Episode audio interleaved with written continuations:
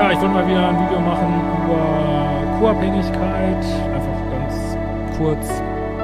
Das, äh, was ist das eigentlich? Warum ist das Begriff, der manchmal auch ja, ein bisschen in der Diskussion steht. Also ist ja nicht so ein offizieller Begriff. Also ihr werdet den jetzt zum ICD-10 oder so, werdet ihr den jetzt nicht so, auf, vielleicht steht da irgendwo ganz tief drin, weiß ich nicht, aber werdet ihr nicht so ausstaffiert finden. Ähm, und ich versuche diese Begriffe ja auch eh zu vermeiden. Äh, und äh, ja, es kommt halt aus der Drogentherapie und ja, besagt halt so diese Erkenntnis, dass es zwar einen gibt, der Drogen nimmt, aber es auch einen gibt, der das unbewusst aus einer eigenen Abhängigkeit irgendwie doch unterstützt oder erleichtert, obwohl er es eigentlich gar nicht will, obwohl er nichts lieber will, dass der andere diese Drogen nicht mehr nimmt. Und, äh, und dieses,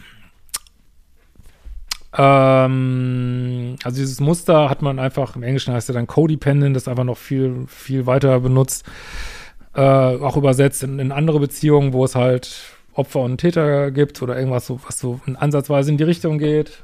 Oder ein Tour und ein Lasser oder wie du es nennen willst. Und, ähm, und dieser Begriff ist natürlich manchmal deswegen in der Kritik, weil man sagt, ja, wird denn, wird ihm da diesen Pluspol, wie man auch sagen könnte, zu viel aufgebürdet, ne? Weil der andere macht ja die Scheiße wirklich, der nimmt ja wirklich Drogen, der fällt sich ja wirklich Scheiße.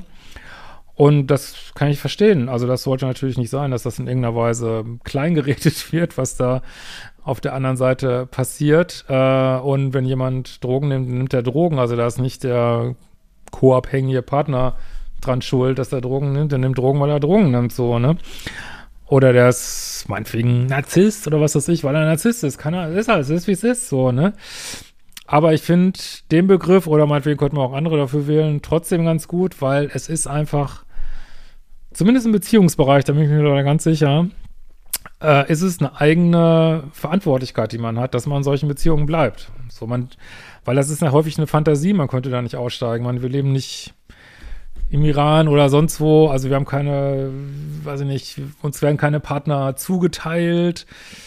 Äh, es ist auch, es gibt auch da, es ist ja einer der wenigen Bereiche, überraschenderweise, der wirklich überhaupt nicht groß geregelt ist vom Staat. Wir können zusammen sein, mit wem wir wollen. Es ist nicht mal Fremdgehen ist irgendwie, klar, es wird moralisch sanktioniert, aber es ist auch nicht, nichts ist verboten.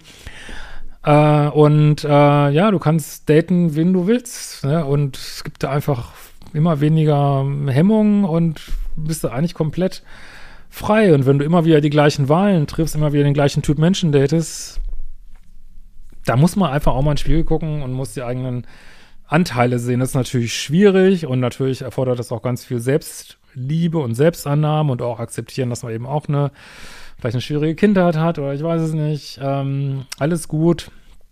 Aber ja, trotzdem ist, glaube ich, was, was es sehr verbreitet gibt, so auf Social Media, so eine Haltung wie, ich habe da gar nichts mit zu tun, es ist nur Pech, dass ich in diese Beziehung komme, alle Männer sind Schweine, alle Frauen sind Schweine, alle Männer sind Narzissten, alle Frauen sind Borderline, ich weiß es nicht, oder sonst was. Das ist eine scheiß Haltung. Das ist eine total scheiß Haltung, äh, weil du liest dann, du siehst die Welt nur im, Schraubenzieher und dann ist alles eine Schraube irgendwie. Und äh, habe ich ja auch in meinem letzten Buch Neue Dimensionen der Liebe ausgebreitet, dass wir müssen diese Opferebene verlassen und müssen sehen, hey, ich bin ja handelnder Teil und ich hab, kann meine Spielfläche ausdehnen und ich muss hier nicht zu 100 Prozent immer nur Opfer sein, ne? Weil so, wenn, wenn euch diese ganzen E-Mails hier durchguckt, die ich immer vorlese, ja, eigentlich hätte man schon vorher wissen können, was kommt. Und wie gesagt, das ist so ein ganz feiner Switch, den man im Kopf hinkriegen muss, dass du nie schuld dran bist, wenn du schlecht behandelt wirst. Aber du musst eine Verantwortung übernehmen für dich selber wenn du diese Beziehung nicht verlässt, so, ne? Deswegen finde ich es nach wie vor eigentlich einen ganz guten Begriff, so. In diesem Sinne, mach die fucking Kurse, gibt immer noch einen wunderbaren Code, Black Week 25, 25 Prozent um meine Kurse gibt es nur wenige Mal im Jahr. Ähm, braucht man nicht mal eine Hand für, um was abzuzählen. Und äh, ja, deckt euch ein, auch mit den neuen Mentalheld-Kursen. Und wir sehen uns bald wieder.